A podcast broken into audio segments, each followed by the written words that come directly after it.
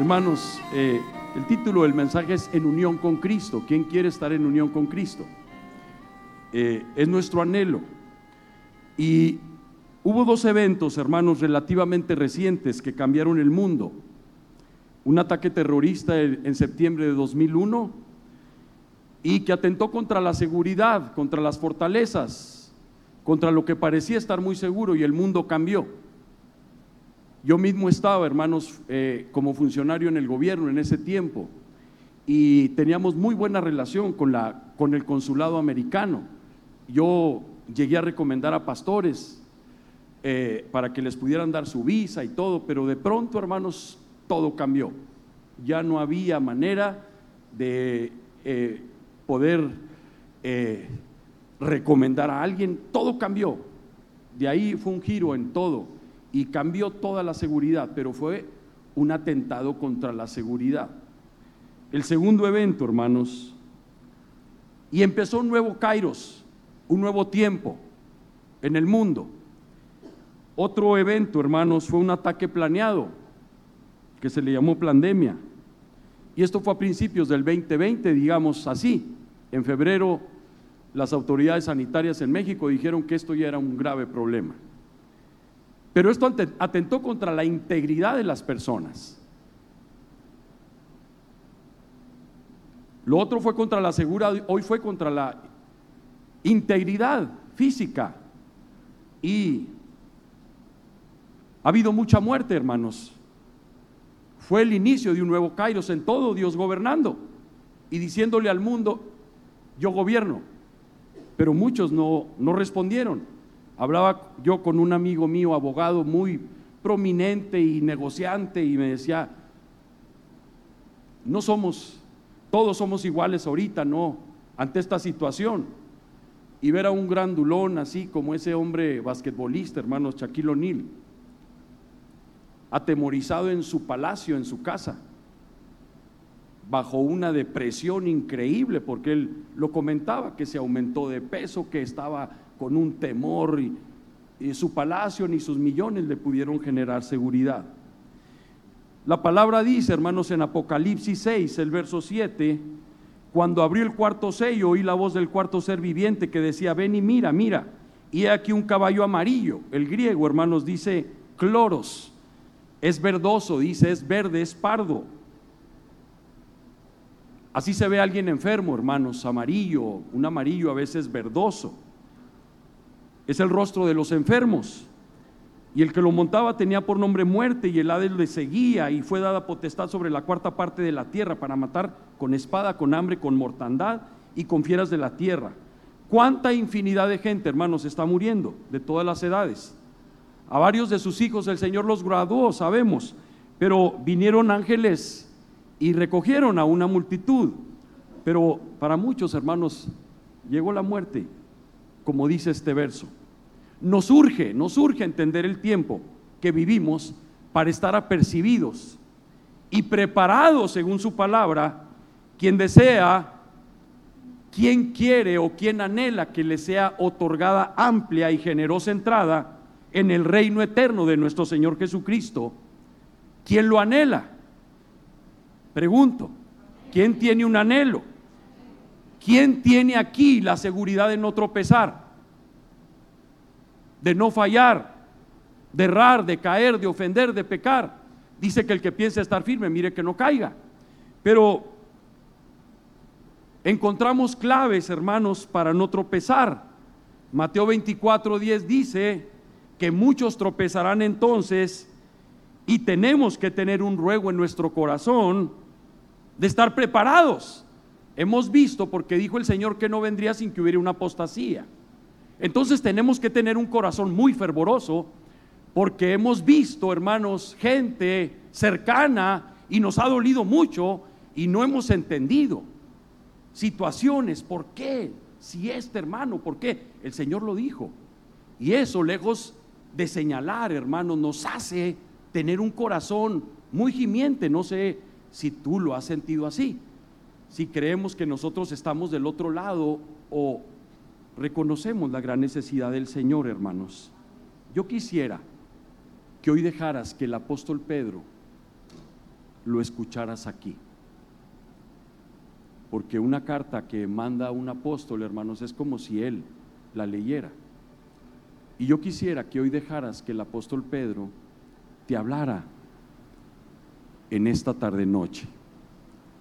El, apóstol Pedro, hermanos, con la autoridad que el cielo le otorgó, en su segunda carta, en su primer capítulo, nos da siete claves, virtudes importantísimas. Cinco a desarrollar en tu vida internamente y dos a desarrollar externamente con tu prójimo.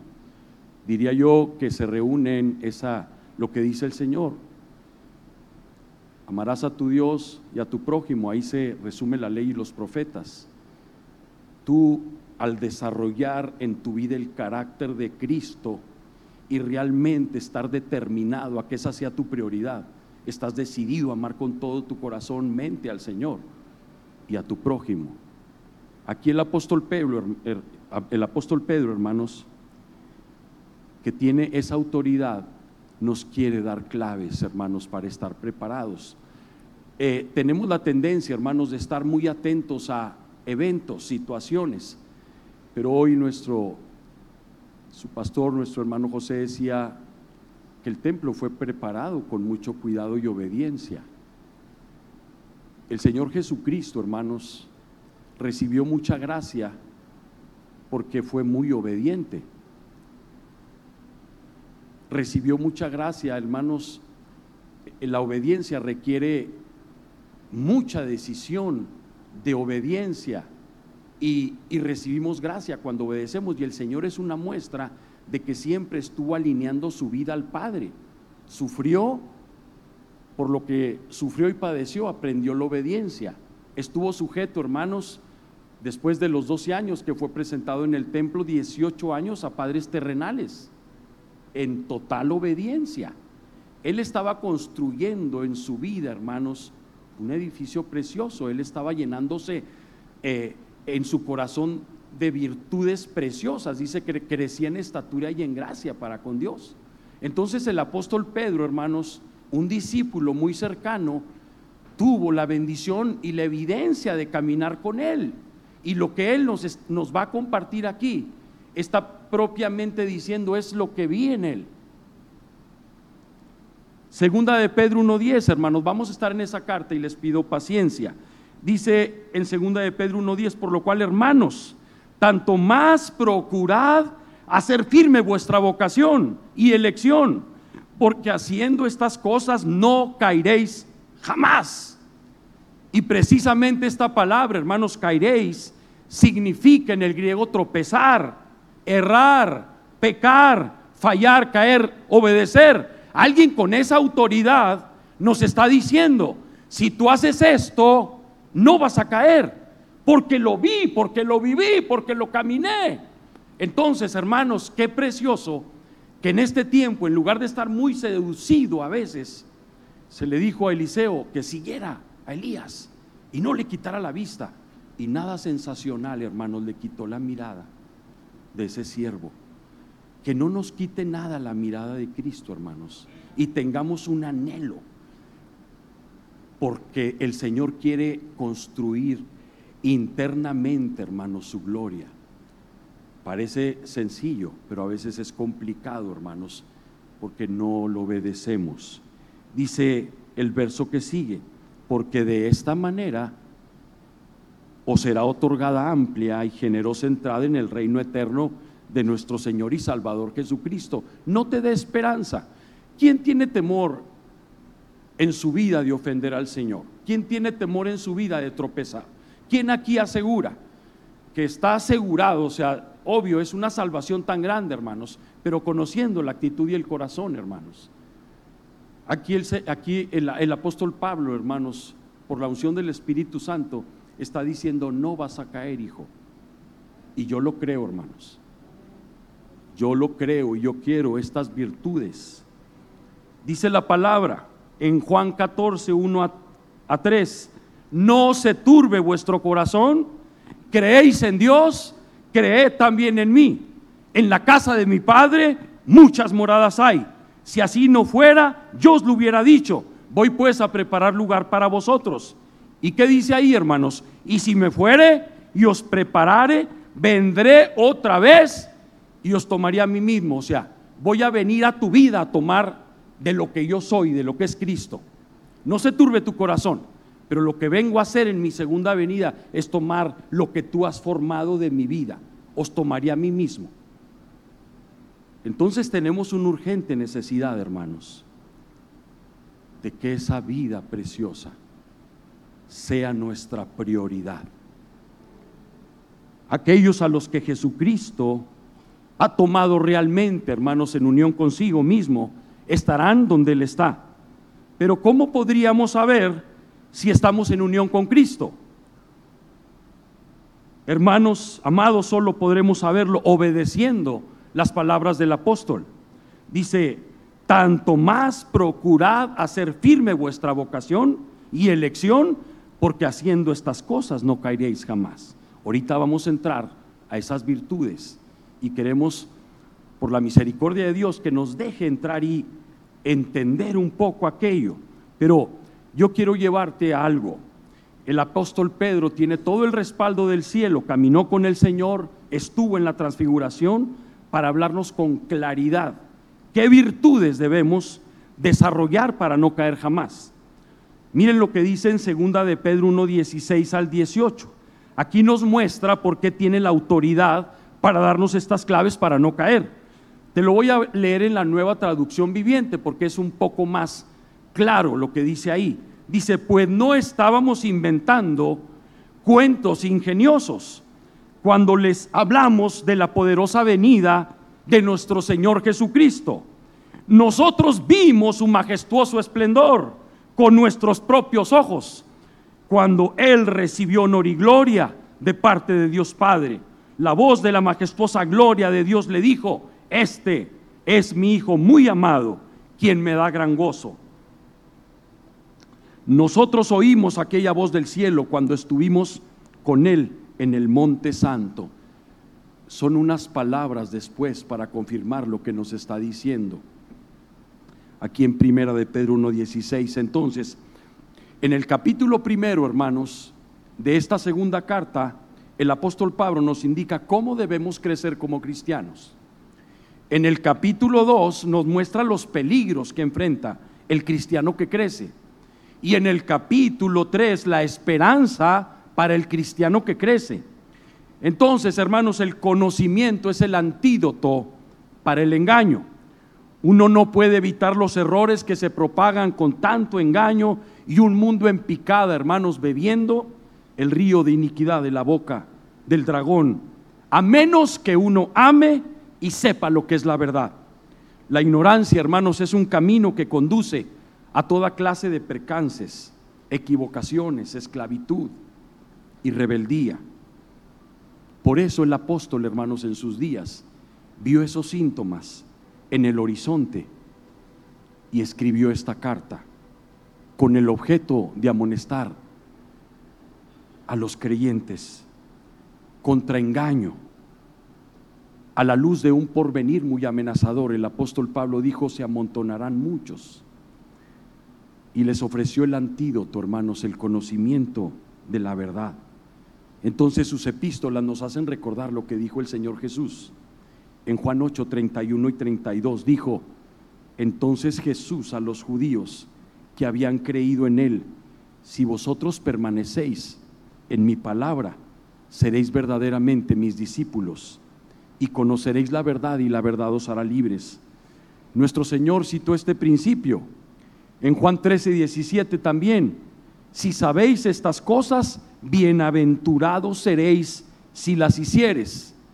Entonces, hermanos, el conocimiento sin la práctica no nos da mejor calificación que el enemigo.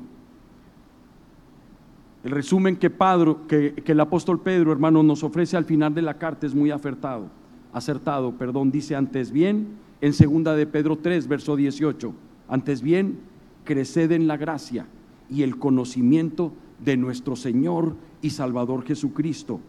Este, hermanos, es un consejo que convenía en ese tiempo a los cristianos profesantes de aquel entonces como a nosotros, porque el engaño, la incapacidad, la, ceguera también han existido. Quiero que vayan conmigo a segunda de Pedro 1 el verso 3.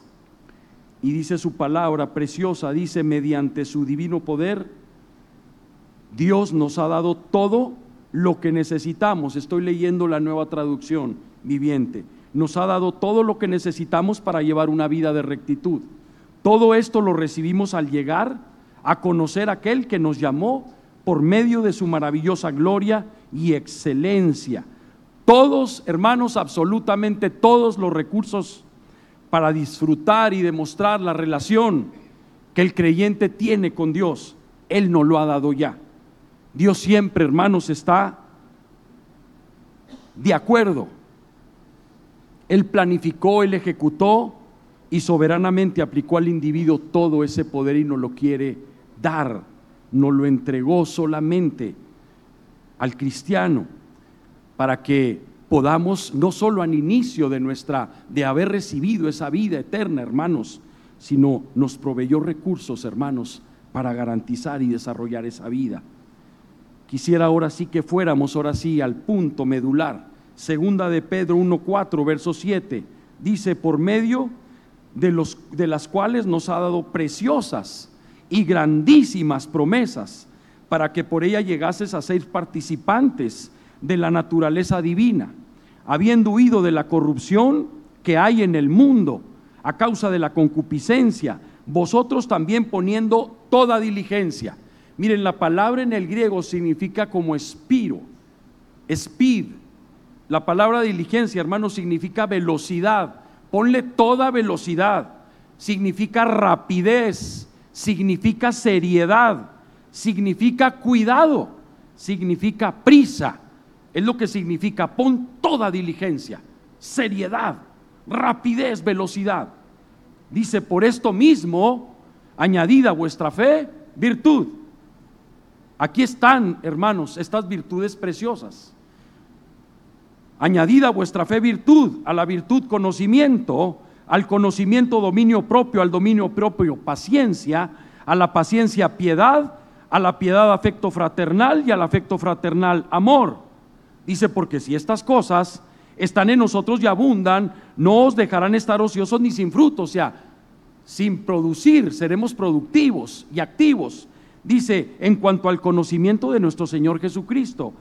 Pero el que no tiene estas cosas, tiene la vista muy corta, es ciego, habiendo olvidado la purificación de sus antiguos pecados. Entonces, hermanos, se podría concebir a la fe como si fuera un collar, como si fuera el hilo, donde estás añadiendo esa virtud, ese conocimiento, es la que sostiene ¿Qué es la fe, hermanos? La fe está constituida, hermanos, por tres elementos. Conocimiento, creencia y confianza. El conocimiento viene primero, la fe viene por el oír. ¿Cómo creerán en aquel que no han oído? Necesito ser informado de un hecho antes de poder creerlo. Dice eh, el profeta Habacuc, el que no es recto, se enorgullece, mas he aquí, el justo por la fe vivirá. Cuando no hay rectitud en nuestro corazón, hermanos, hay orgullo, pero el justo vive por fe. Y es un tiempo, hermanos, de ante adversidad y prueba, tener la confianza en Dios. Por eso, ese, digamos que ese hilo es la fe dice, añadid a vuestra fe. Y la palabra añadid, hermanos, es una palabra en el griego goregos y tiene el significado de muy generoso. Aquí Pedro emplea, hermanos, esta forma verbal y es la única vez que se usa en el Nuevo Testamento y es traducida como añadid.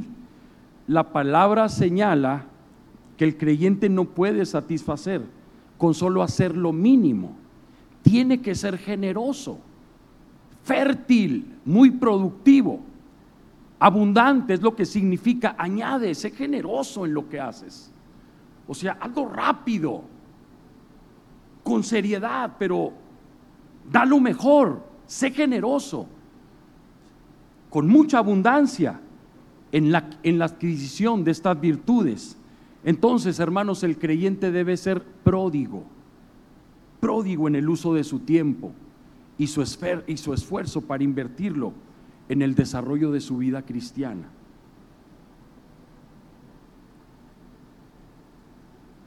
Hay una anécdota, hermanos, que transformó la vida de un joven.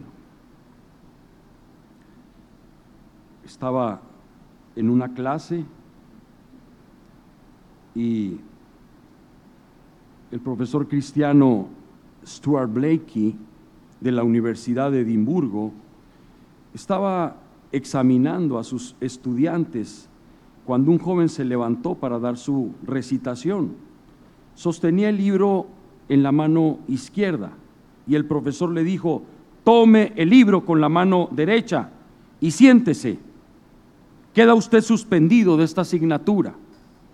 Ante esta dura reprensión, el estudiante levantó el brazo derecho, pero por uno de los accidentes de la naturaleza no tenía mano derecha. Su brazo terminaba en un muñón.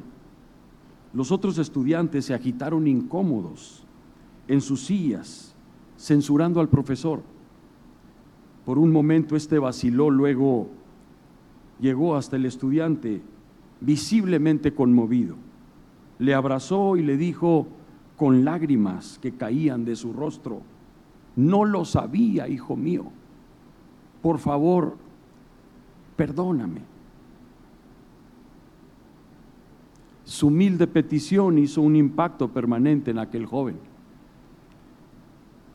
Esta, esta, historia fue relatada un tiempo más tarde en una numerosa reunión de creyentes recomendando la práctica de la humildad, el perdón. Antes de terminar el acto, un hombre salió adelante, se dirigió a la muchedumbre y levantó el brazo derecho, falto de mano, y dijo, yo era este estudiante.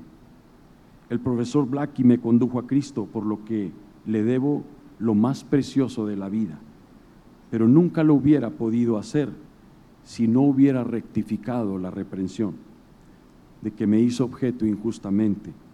Gracias a Dios que él tuvo suficiente humildad para saber rectificar su error. Un acto de Cristo, hermanos. Un acto del Cordero. La vida de Cristo se manifestó en ese maestro y pudo rescatar la vida, hermanos, de ese joven. La madurez, hermanos, requiere de la obra del Espíritu Santo, actuando sobre un cristiano que va creciendo en conocimiento en la palabra de Dios.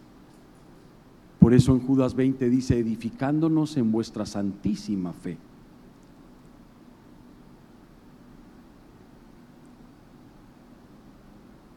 Por mucho, hermanos, que el horticultor pode un árbol para que su fruta sea fácil de cosechar. Parece que siempre la mejor fruta, hermanos, está en las ramas más altas y alcanzarla requiere siempre de utilizar algo, una escalera. Aquí en estos versículos el apóstol Pedro nos muestra siete virtudes que si fueran como peldaños en una escalera que nos llevan hacia el fruto más importante. Entonces ahora sí consideremos estas virtudes, hermanos, como peldaños. Estas cinco primeras virtudes tienen que ver con nuestra vida interior y con nuestra relación con Dios.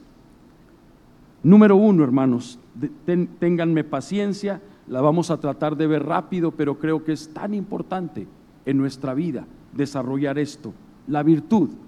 Este término no es muy frecuente en el Nuevo Testamento, quiere decir mérito, valor, fuerza, vigor, valor. El diccionario lo define como la actividad o fuerza de las cosas para producir o causar efectos. Valor, fuerza, vigor. Y es el mismo, hermanos, que se emplea en el verso 3.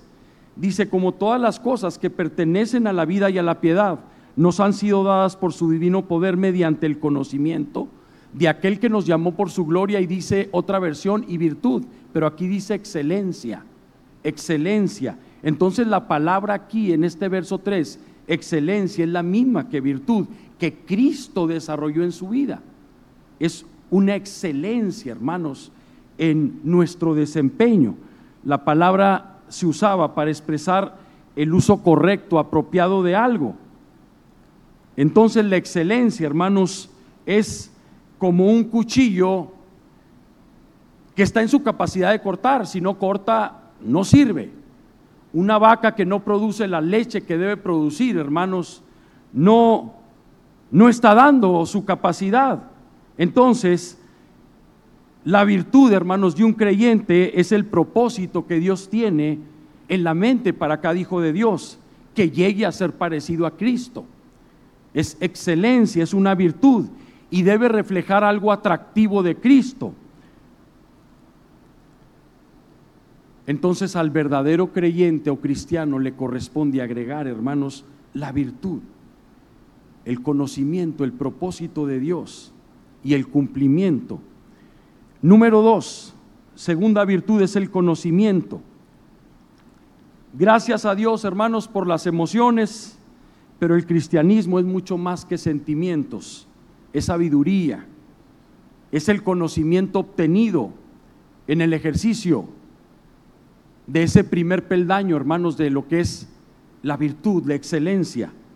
Es una sabiduría, hermanos, que discierne entre lo bueno y lo malo fue lo que le pidió Salomón al Señor. Dame sabiduría para discernir entre lo bueno y lo malo. Y creo que estamos confrontando muchas situaciones difíciles y es una bendición tener ese discernimiento, hermanos, para discernir bueno y malo. Es la capacidad de manejar la vida con éxito y tomar decisiones correctas a la vista de lo que Dios quiere hacer. Por eso Salomón pidió esto, hermanos discernimiento para juzgar al pueblo. El conocimiento requiere el uso, hermanos, de nuestra mente para no ser susceptible a cometer errores. Entonces no debemos entrar, hermanos, en la pelea con ignorancia. Debemos agregar la fe, la virtud y el conocimiento. Y luego viene el número tres, el dominio propio. La palabra que aquí se traduce como dominio propio, hermanos, es autocontrol, especialmente continencia, moderación de las pasiones o sentimientos. Es la templanza, es la que usó el apóstol Pablo, hermanos, en Gálatas 5, 22 en los frutos, nomás que ahí lo traduce como templanza, pero es dominio propio, es dominio propio. Y ese dominio propio, hermanos, es tan importante en este tiempo que Dios nos dé la gracia. Enfrentamos tantas influencias, hermanos. Esos aparatitos a veces, hermanos, es un clic. Y cómo estamos siendo influenciados, hermanos, y golpeados por tantas situaciones así. Y el Señor quiere que tú tengas una continencia, un dominio, una templanza y pedirle a Dios gracia para no abrir tu corazón a lo que Él no está permitiendo. El cuarto, hermanos, la cuarta virtud es paciencia. La palabra paciencia enseña que el creyente debe portarse con valor, aguantando la prueba, no dejando, hermanos, que nada, que nada le fuerce a rendirse. Y como es definida la palabra paciencia, hermanos, es resistencia alegre, constancia, aguante, perseverancia, ser paciente. Entonces es la actitud y estado en nuestro corazón y nuestra mente que no se mueve por la dificultad, sino que puede resistir cualquier ataque, tanto de fuera del mundo como de adentro de nuestra propia carne. El creyente maduro, hermano, no se da por vencido. ¿Cómo necesitamos paciencia?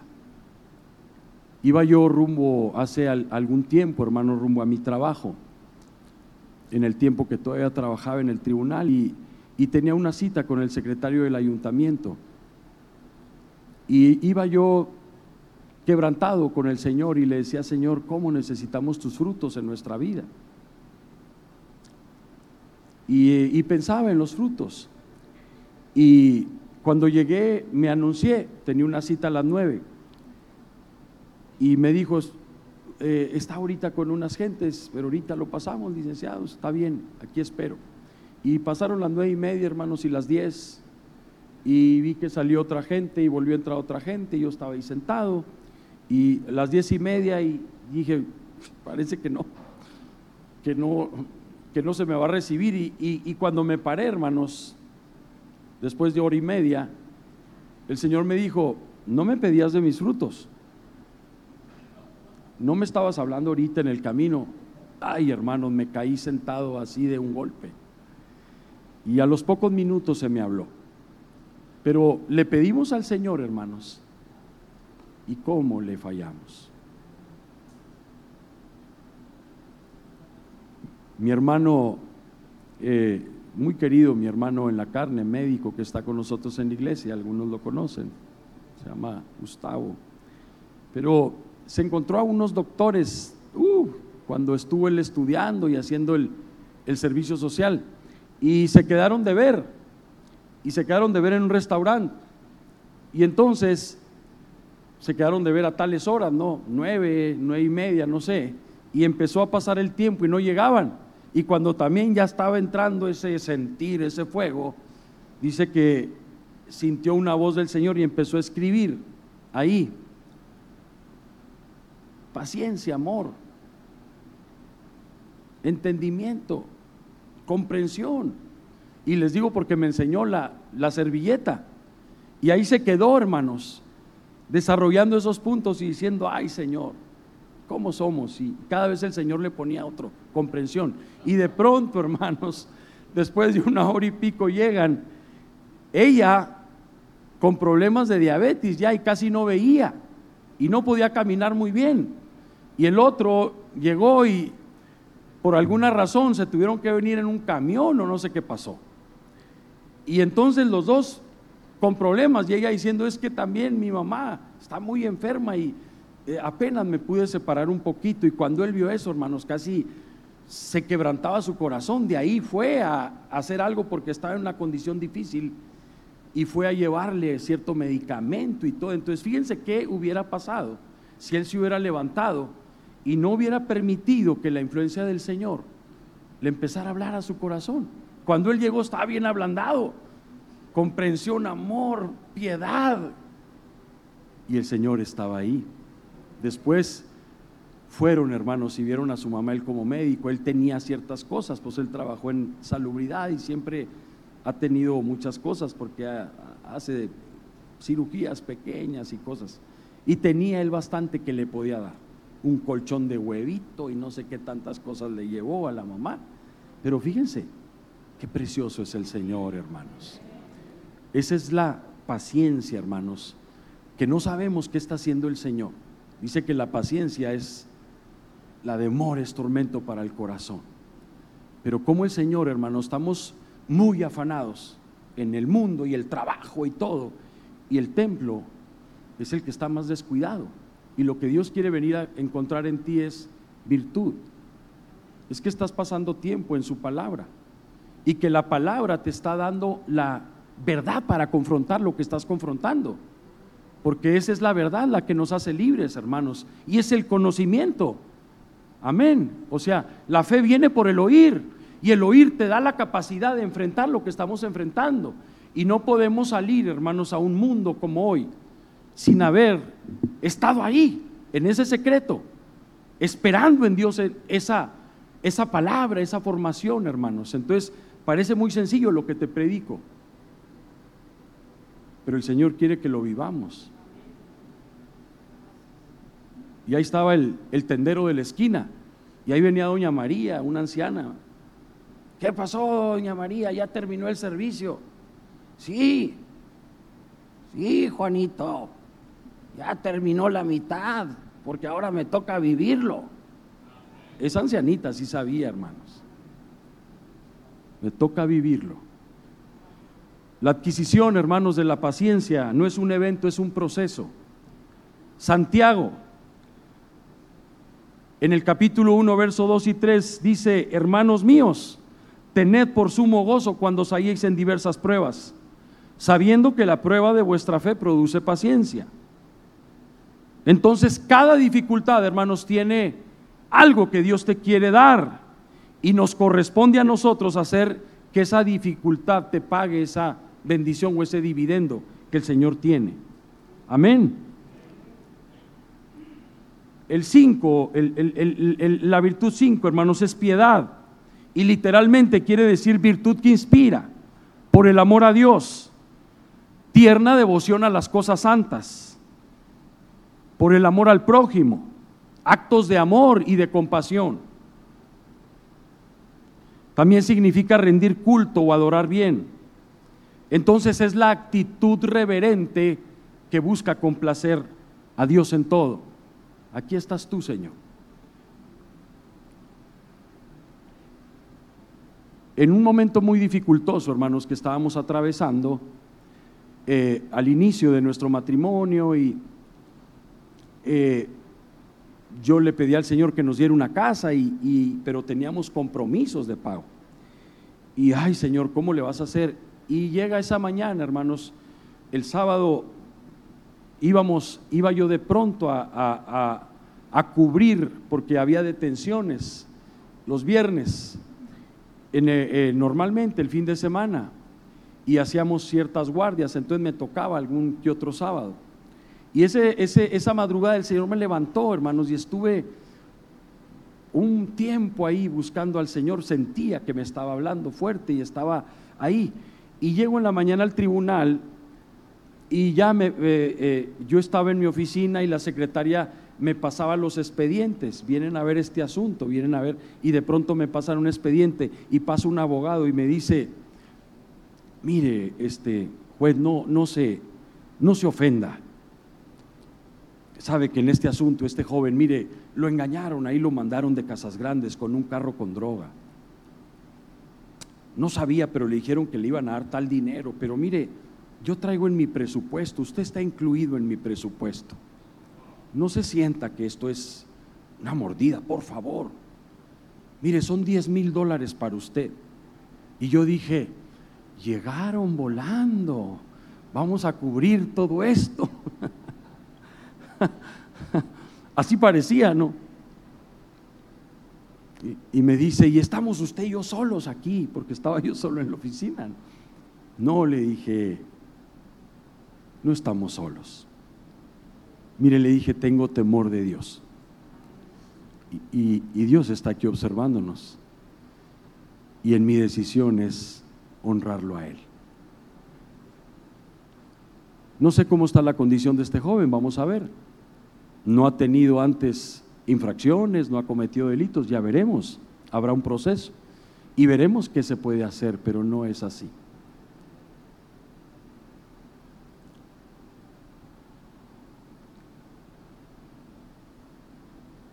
Somos tentados, hermanos, y, y el Señor siempre da gracia en momentos así para honrarlo, para honrarlo.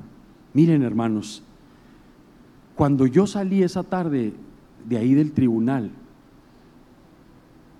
me sentía como un, como un loquito que quiere ir al monte a gritar, ah, gracias Señor, eres bueno y dependemos de ti, tu gloria, porque Así es tu fidelidad, Señor. O sea, no me sentía angustiado porque, híjole, se fue. Uh, lo que podía hacer. No, al contrario, hermanos, me sentía tan gozoso y libre de ver cómo Dios es bueno. Y hermanos, al lunes yo tenía que pagar el martes, el lunes me pidieron unos amparos. De la nada. Y me pidieron hacer un trámite y, y Dios proveyó todo lo necesario como Dios lo quería hacer de la manera correcta. Entonces, qué precioso, hermanos, es el Señor, que está desarrollando en nuestra vida mucha bendición y mucho de su carácter. Amén. Amén. Las dos últimas virtudes, hermanos, dice solo en esto, por último, dice en primera de Timoteo 6:6, gran ganancia es la piedad acompañada de contentamiento. Y yo te quiero decir algo. Dice el ejercicio corporal, ¿qué dice hermanos? Para poco es provechoso. Oh, eran los juegos del istmo allá. Y, los juegos griegos y los olímpicos y, y Pablo relata atletas y lucha grecorromana y golpeó mi cuerpo y está dando muchos ejemplos, hermanos. Y ahorita pululan los gimnasios. Y, no es malo, pero dice el, apóstol que es más mayormente bendición y ganancia la piedad. Hermanos, el Señor hoy nos está diciendo, ¿quieres entrar al gimnasio espiritual? ¿Quieres prepararte en estas virtudes con mucha diligencia, con mucha seriedad? ¿Pronto para hacerlo? Estas dos últimas virtudes, últimas, hermanos, tienen que ver con las relaciones de un creyente con otro. Es la seis y es el afecto fraternal. Y aquí las palabras, dice en primera de Juan 4, 20, dice, si alguno dice, yo amo a Dios y aborrece a su hermano, es mentiroso. Tenemos que pararnos, hermanos. Ojalá no haya nada en tu corazón contra nadie. Ojalá estés muy limpio, porque el Señor dice, deja tu ofrenda en el altar. No hay ninguna justificación, hermanos. Delante de Dios no hay argumento que puedas tener contra aquella ofensa, aquella situación, aquello que te desposeyeron, aquello que te quitaron injustamente no es justo y no puede ser. No, Dios lo sabe. Y el Señor dice que el que aborrece a su hermano es mentiroso. Dice Romanos 13:10, el amor no hace mal al prójimo, así que el cumplimiento de la ley es el amor.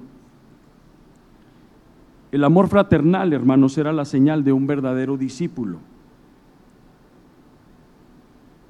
El peldaño anterior es la piedad y es la que nos lleva al afecto fraternal, esa disposición de honrar a Dios en todo y hacer lo que Dios quiere.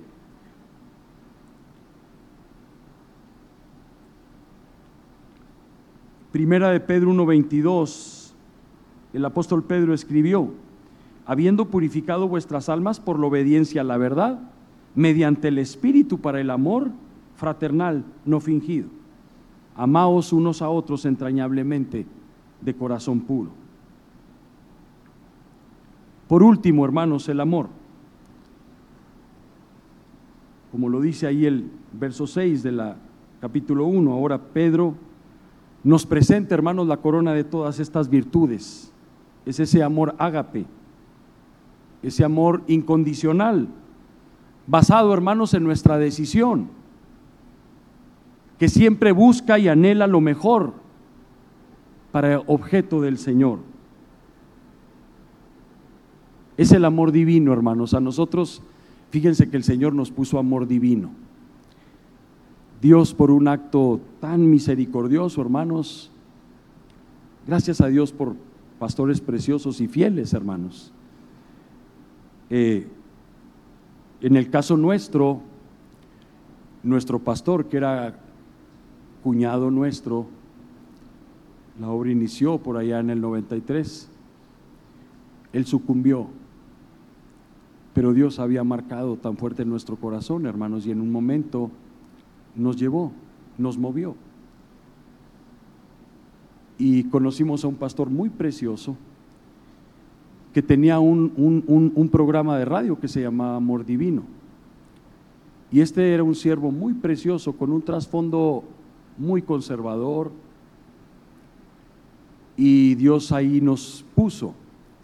Y de ahí nació la iglesia Amor Divino y él no tuvimos que ver nosotros con la iglesia, con eh, querer jalar, nada, nada. Nosotros nos fuimos solos, mi esposa, mis hijos y yo, en el tiempo que Dios mandó.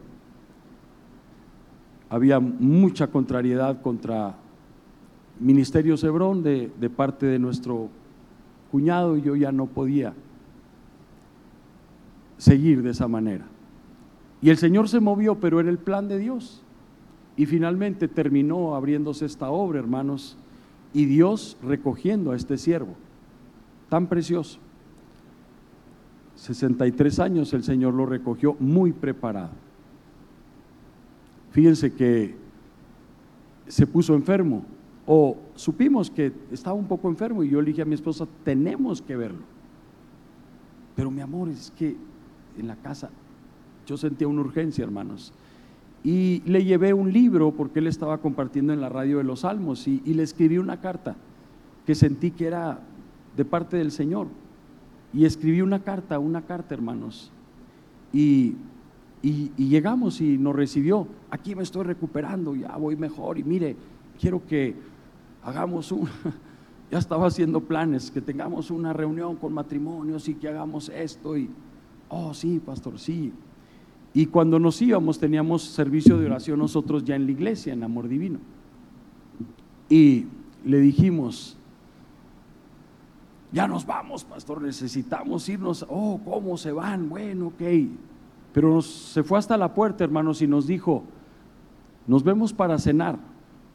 Y yo me quedé muy sorprendido. Nos vemos para cenar. Eso fue a las siete, hermanos. Le llevé el libro con la carta una tarjeta. Y a las 10 de la noche que salíamos del servicio, hermanos, o nueve y media me habló su hijo, mi papá entró en un paro.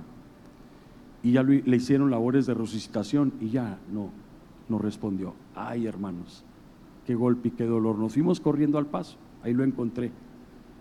Ahí en su cama, un sillón, como que estaba sentado ahí, y tenía el libro, hermanos. Y la carta que le había dado, ahí estaba abierta así. Y yo lo que le decía fue lo precioso fue que fue caminar con alguien que me mostró tanto el amor del Señor y a Cristo.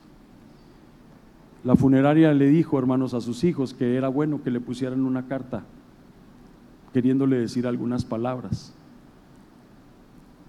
Pero gracias a Dios, hermanos, que el Señor nos dejó decirle unas palabras en vida y que era el tiempo del Señor para él. Eso nos llevó a, rápido a ponernos en contacto con el hermano Marvin y hoy estar aquí bajo la bendición del Señor, hermanos. Pero amor divino es el nombre de nuestra iglesia y tenemos mucha responsabilidad de llevarlo, de cumplirlo. Yo los animo, hermanos, a que estas palabras, estas virtudes, lleguen a su corazón y le digamos, sí, Señor, quiero desarrollar en mi vida lo que tú me estás llamando a hacer internamente para no caer. Quiero permanecer.